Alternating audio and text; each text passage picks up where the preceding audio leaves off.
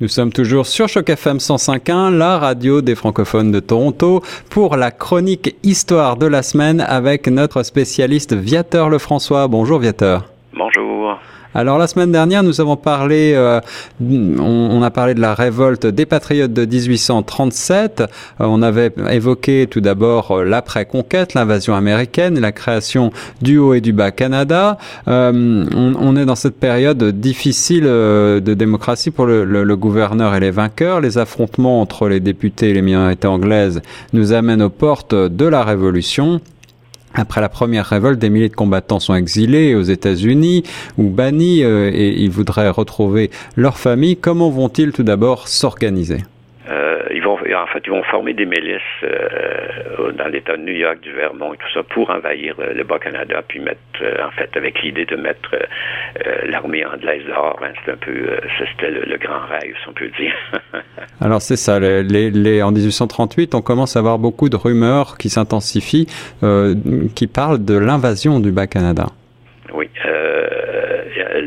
En fait, il y a un nouveau chef qui est arrivé, euh, qui remplace Louis-Joseph Papineau, euh, Robert Nelson, qui est le frère de Wilfred Nelson, qui, qui sont des fils d'un immigrant euh, britannique. Il prépare une marche sur le Bas-Canada et en fait, le 23 février, déjà le 1838, avec la complicité d'ailleurs des, des, officiers des États-Unis, ils vont s'emparer de, de, de, milliers de fusils dans les arsenaux de Watertown, Elizabethtown, de Batavia. Donc, le gouvernement va les États-Unis bougent pas parce qu'ils se veulent neutres.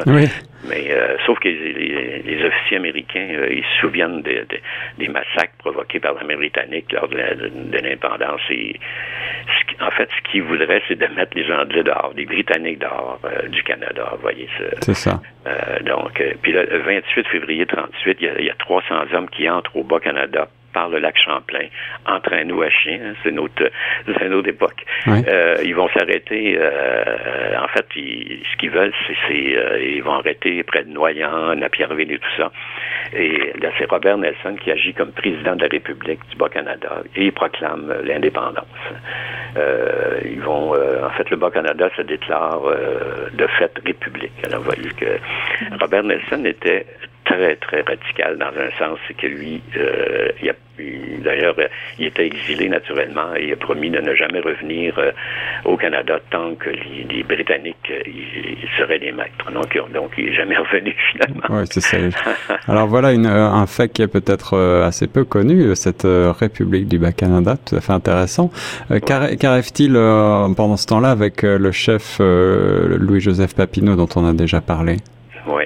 Lui, euh, lui, euh, Papineau, il croit plus vraiment, il croit pas vraiment à la, à la lutte armée, parce qu'en fait, il craint ce, qui, ce que les Anglais nous fassent euh, la même chose qu'ils ont fait aux Acadiens, c'est-à-dire nous déporter. Ça, ça. ça, ça, la, ça le fatigue beaucoup. Hein. C'est sûr qu'on est 450 000, on n'est plus, on n'est pas 60 000 comme euh, au début, mais euh, qui aurait voulu de nous hein, à l'époque hein, Ça aurait été autre chose.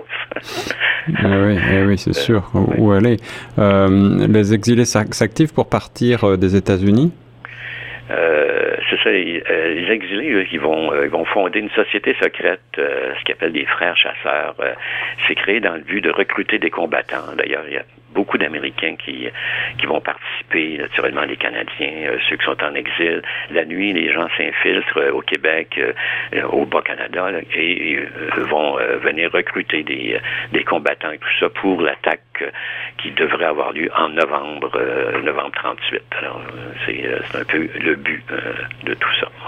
Wow. Et alors, comment va réagir Londres devant cette révolte?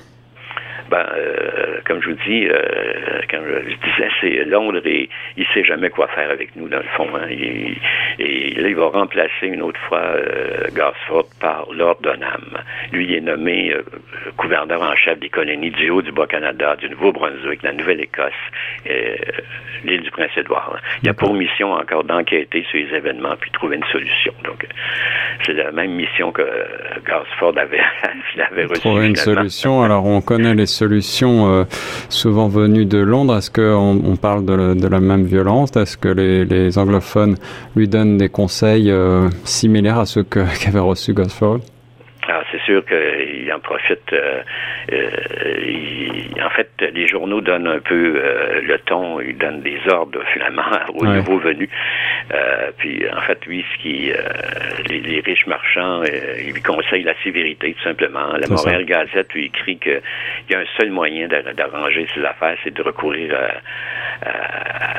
aux mesures rigoureuses, hein, d'en faire des Anglais tout simplement, de faire de nous des Anglais de fait autant que de non. Il faut que les Canadiens soient anglicisés dans toute institution civile et politique. Donc, euh, ça, c'est toujours le vieux rêve d'unir le haut et le bas Canada, en fait, hein, qui, qui, euh, et là, ben, comme il n'y aurait plus de gouvernement euh, qui appartenait, qui appartiendrait aux, francophones, ben, il pourrait finalement euh, vite nous indéciser, si on peut dire, nous mettre en minorité. C'est un peu ça le, but. C'est ça, mais on imagine que les francophones qui ont déjà euh, lutté depuis plusieurs décennies pour leur indépendance vont eh bien se, révolter de nouveau. Ah oui, avec, avec, avec l'aide des euh, des, des, exilés, euh, puis euh, ceux qui ceux qui sont ici aussi, hein, et, des noms comme Chevalier des Lorimiers, Narcisse Cardinal, qui sont connus naturellement sur les chefs patriotes, Joseph Robert et tout ça. Eux, ils vont, c'est la révolte qui s'étend un peu partout encore sur la rive sud pour pour finalement essayer de, de s'armer, hein, d'armer hmm. les combattants. Ouais. Alors, euh, est-ce qu'on a des, des faits d'armes particulièrement audacieux dans le Bas-Canada à, à relater? Ben, en fait, comme euh, par exemple François-Xavier Prière, lui, euh, d'ailleurs, qui, qui, avait été exilé en Australie, ils vont capturer un bateau euh, euh, euh qui s'appelle le Henri Brougham qui transporte des soldats de la reine. Et ils vont faire prisonnier le, seigneur Ellis, qui est le neveu d'ailleurs de Lord Dunham. Euh, les seigneurs à l'époque, hein, ah euh, c'était, je sais pas, les seigneuries, c'était un peu du modèle de la France de l'époque, qui avait comme, il appartenait à des grands, des grandes terres et, et ils mettaient des, des, des, des, des, on peut dire des, travailleurs, des cultivateurs pour euh, tout ça pour travailler la terre et ils devaient payer une, une, euh, une rente finalement. Et les Anglais s'étaient accaparés de, la moitié des, euh, des grandes seigneuries et et finalement, c'est eux qui devenaient riches, hein. C'est ça. Euh, et puis là, ben, ils vont s'emparer des, des, armes un peu partout. Euh, euh, ceux des patriotes de Cardinal, ben, à Châteauguay, ben, euh, ceux, à Saint, ceux de Saint-Constant aussi, eux, ils s'emparent des armes des riches marchands anglais euh, un peu partout. Donc, ce qui arrive, c'est que les bureaucrates avaient désarmé, avaient saisi toutes les armes hein, des, des, francophones. Donc, finalement, pour aller à la chasse, c'est pas très pratique. Et pour se nourrir. Il y a aussi, au début de novembre, à Sainte-Martine, les hommes de François-Xavier Prière puis Chevalier de Rémy vont mettre euh, les troupes anglaises en déroute. Euh, euh, c'est quand même une belle victoire pour les Patriotes, mais déjà en novembre 38, là, il, est un peu tard, d'ailleurs même trop tard, parce qu'il y a eu des batailles, il y en a Pierreville, la Colle, Odelltown, et ils sont perdus. Ça scelle d'ailleurs le, sort de la rébellion de 1838. c'est une autre victoire, mais plusieurs défaites. Alors comment réagit l'armée anglaise devant cette agitation constante c'est sûr que l'armée anglaise, eux, pendant que, que les gens se révoltent, et c'est là, ils, ils, brûlent les récoltes, les maisons, les villages, euh, ils, font quelques massacres naturellement, euh, ils tirent sur la foule. Hein. L'idée, c'est de, de, de, faire peur tout le faire peur, ouais, ouais. D'ailleurs, euh, pendant, comme dans, dans, le village de Napierville, il y a eu jusqu'à près de 6000 personnes qui sont réunies, des combattants qui sont réunis, ce qu'on appelle le camp de Napierville. Mais c'est sûr que Carl Born lui arrive avec son armée puis euh, euh, il traverse, euh, en traversée jusqu'à la prairie et de la prairie là, jusqu'à la frontière américaine. Euh, c'est c'est c'est le, le, le, brasier carrément. Hein, hmm. Tous les villages, tout ce qu'il trouve est brûlé. donc, en fait, hein, c'est pour provoquer la famine en même temps. On est en hiver aussi. Donc, comme ils, disent, et les chroniqueurs sont, des journaux sont là. Ils disent, bon, bon pendant qu'eux vont reconstruire, au moins nous, on va avoir de la paix pendant l'hiver. C'est un peu comme ça qui, qui pensait. Une manière de penser assez cruelle. Alors, qui dirige les troupes en 1838 C'est ça, c'est le général Colborne. Euh, et, ben, c'est sûr hein, que son surnom de, vieux brûlot lui colle à la ah, voilà. Il brûle tout ce qui tout ce qu'il voit finalement avec ses troupes. Et mais ça, c'est la guerre, hein. c'est carrément une guerre. Alors malgré tout, eh bien cette révolte est, est quand même un échec. Quelles sont, selon vous, les causes principales de cette révolution manquée? Ben, euh, c'est le manque d'armes, hein. malgré qu'il y avait, il y avait euh, quand même ramassé beaucoup euh, de caches d'armes et tout ça, mais avec la complicité de l'Église, parce que les gens allaient à la confesse, hein, et c'était péché d'avoir des armes à la main. Donc les gens se confessaient, bon ben, on, a ramassé des armes, mais les curés, les curés, eux, dénonçaient pas tous les curés, parce qu'il y a beaucoup de curés qui étaient près du peuple et qui n'écoutaient pas l'évêque non plus, mais certains, euh, certains eux, euh, disaient tout à Monseigneur Lartigue, et finalement, c'est comme ça que les, caches d'armes ont, disparu. Il y a aussi, euh, ben, c'est ça, l'opposition de l'Église, la puissance de l'armée, hein, qui a fait, vraiment avorter la, seconde révolution. Mais le général Cordon, il avait réuni jusqu'à 5000 soldats là, pour mater la révolte. C'est la plus grande armée, en fait, depuis la conquête de 1759. qui, donc, c'est pas facile pour les paysans qui se battaient avec des faux et des fourches. eh oui, eh oui, c'était euh, David contre Goliath. Alors pourtant, euh, l'année suivante, en 1839, Lord Durham fait libérer plus de 1000 prisonniers. Pour quelle raison? Euh, parce que les prisons sont remplies à capacité, euh, les entrepôts, euh, ils n'ont plus de place, ils n'ont plus de place, pour les prisonniers. il va faire un arrangement d'ailleurs avec huit chefs patriotes. C'était quand même assez spécial cette histoire-là. Il va faire signer une, lettre d'entente, puis ils vont se déclarer coupables. Ils vont accepter d'ailleurs, et là ils vont libérer plus au-dessus de 1000 prisonniers. Euh, les, les, patriotes naturellement. et ils vont euh, finalement, eux vont être déportés, les huit, puis ils vont être déportés aux Caraïbes.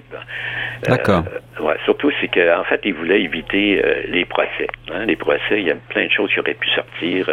ils préféraient garder secret pour pas révéler au monde ce qu'avaient subi les Canadiens à l'époque. Hein. Et finalement, ça faisait l'affaire de pas mal de monde.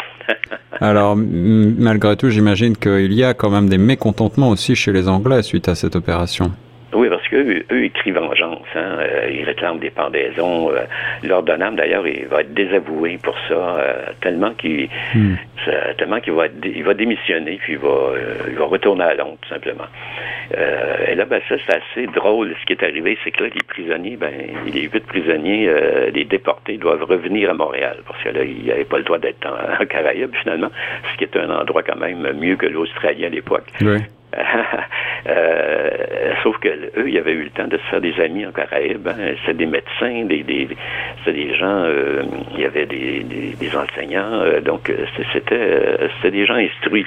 Alors quand quand ils sont arrivés au port, carré au port pour embarquer sur le bateau anglais, finalement, il y en a qui l'ont aidé et finalement ils ont sauté sur un bateau américain. Puis c'est comme ça qu'ils sont finalement arrivés aux États-Unis libres comme l'air finalement mais, pas chez eux. C'est ça. Alors, Durham désavoué, euh, il démissionne, qui le remplace? C'est justement le général euh, John Colborne qui devient gouverneur. Et, euh, et lui, ben, c'est un, un, militaire. Hein, et lui, un militaire, euh, euh, sa réputation, là, il y a une réputation de soldat implacable. Et, il, va s'en servir. D'ailleurs, il va, il va, faire pendre 12 chefs patriotes euh, en trois endroits. Et là, c'est la foule qui, la foule qui, a, qui, qui, qui assiste à ça. Hein. Et, et, là, ben, il y a quand même des protestations internationales, y compris en la Grande-Bretagne d'ailleurs, vont le faire reculer. Là. Ils vont dire, wow, un instant. Là. Ah. finalement, ça donnait raison aux patriotes, aux Canadiens de, se révolter. Hein, c'est un peu ça. C'est ça. Euh, c'est, parce qu'il y en avait beaucoup là, qui, euh, qui, attendaient, qui attendaient de subir le même sort dans, dans, les prisons. Hein. Alors, qu'est-ce qu'il fait, euh, ce vieux brûlot, suite à cette. Alors, il va, en fait, il va, il va déporter. il y a 58 Canadiens qui vont être déportés en Australie. donc, au lieu d'être pendus c'était quand même c'est quand même mieux que, que perdre la vie. Hein. Euh, d'ailleurs, la, déportation a inspiré une chanson, euh, un Canadien errant, qui est très belle, euh, hmm. qui a été écrite en 1842 par Antoine Gérin Lavejoie. C'était quand même intéressant. Mais quand il y a des milliers d'exilés aux États-Unis ici, il y a une grande partie qui n'est jamais revenue d'ailleurs hein, au Bas-Canada. Euh, Lord Durham produira-t-il son rapport sur le sort qu'il réservait aux Canadiens? Il a terminé à longtemps. Euh, il, va en venir aux mêmes, aux mêmes conclusions que les Anglais de Montréal. Il, il recommande finalement l'union du Haut et du Bas-Canada pour favoriser l'assimilation euh, des Canadiens français, hein, qui est le grand rêve finalement du, des vainqueurs. Euh, pour lui, les, les, francophones sont des êtres inférieurs. vous voyez comment... Ah oui, tout simplement. la seule façon de les sortir de leur état d'infériorité, ben, c'est de devenir égaux avec la race dominante. Donc, l'assimilation, c'était vraiment ce qui sortait là, de ce qui sortait de ce rapport-là, plus naturellement euh, quand même euh, d'autres recommandations. Euh, comment, comment réagit Londres face à ces recommandations? ben assez bien. En fait, ça faisait l'affaire de pas mal de monde, hein, parce que, comme je vous dis, on les fatiguait, puis on, était revendicateurs. On avait quand même des politiciens assez intéressants, décidés, forts. Donc, euh, pour eux, il était, temps de, frapper un grand coup, euh, surtout que là, on est complètement affaibli. Hein. On ne pouvait pas résister, donc euh, finalement, le rapport de NAM est sanctionné le, 10 février 1841 pour l'Union du Haut et du Bas-Canada. Alors, qu'est-ce que recommandait dans le détail ce rapport de? Entre autres, en fait, le grand, but, c'était l'assimilation des Canadiens français. Enfin, il nous détestait pas, lui. C'est dommage, des êtres inférieurs. Donc, pour, les rentes supérieures, faut les angliciser, il faut qu'ils soient comme nous. Donc, tout le monde va être égaux. Hein. C'est un peu ça l'idée. Euh, L'acte d'union a établi un seul et unique parlement, hein, naturellement. Euh, ça aussi, c'est, euh, un grand rêve. Euh, sauf que le, Bas, le Haut-Canada avait une dette énorme et, que le, le Bas-Canada, lui, en a pas de dette. Donc, on, hmm. finalement, on doit éponger cette dette-là. Hein, c'est la punition qu'on a. Puis, il y a Bondy, en fait, ils bannissent la langue française au Parlement. Ça, c'était une recommandation.